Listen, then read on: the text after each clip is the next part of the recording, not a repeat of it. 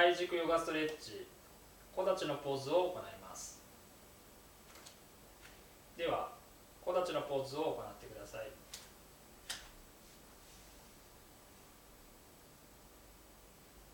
まあいわゆるね片足で立つポーズです。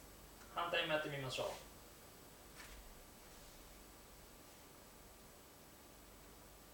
はい。直ってください。レッスンの時聞かれることとかねあると思うんですけども。先生ちょっとね小立ちのポーズ。左足はやりやすいんですけれども右足だとやりにくいです。どうすればいいですかと。そんな質問に答えるための技をお教えします。一度座りましょう。右足前出してください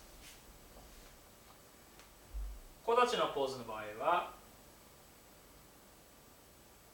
この土踏まず土踏まずの中心土踏まずの中心はこの母子球とくるぶしの下の間ぐらいです。でこの土踏まずの中心から内側に入った場所ちょうど人差し指の骨。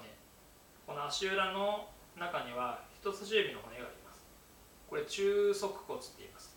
各指全部足裏に骨があります。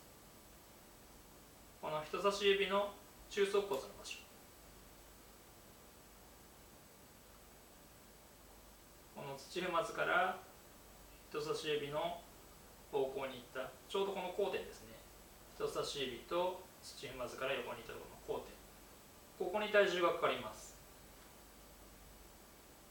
はい。じゃあ立ち上がってください。右足の今の場所を意識してちょっと待ってくださいね。あと頭の意識する場所もあります。頭を意識する場所は少しね前の方を意識するんですけれども100やるで横向いてください。この耳からまっすぐ上に行って少しだけ後ろに下がった場所。ここ。この100へと髪の毛の生え際。100へと髪の毛の生え際。このちょうど中間あたりですね。ここを意識します。まっすぐ見てください。100へと髪の毛の生え際の間と右足の中指と土踏まずの交点の場所。その2点を意識します。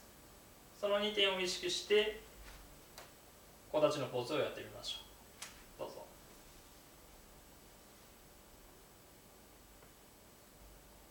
こうするだけで安定感が増します。もうちょっとその体勢維持しててくださ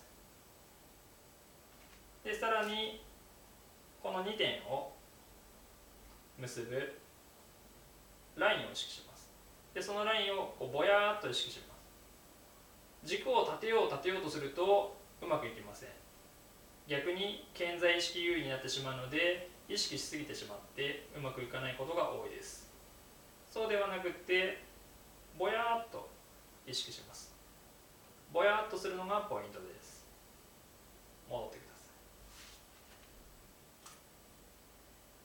い。ぜひ小立ちのポーズの時に試してください。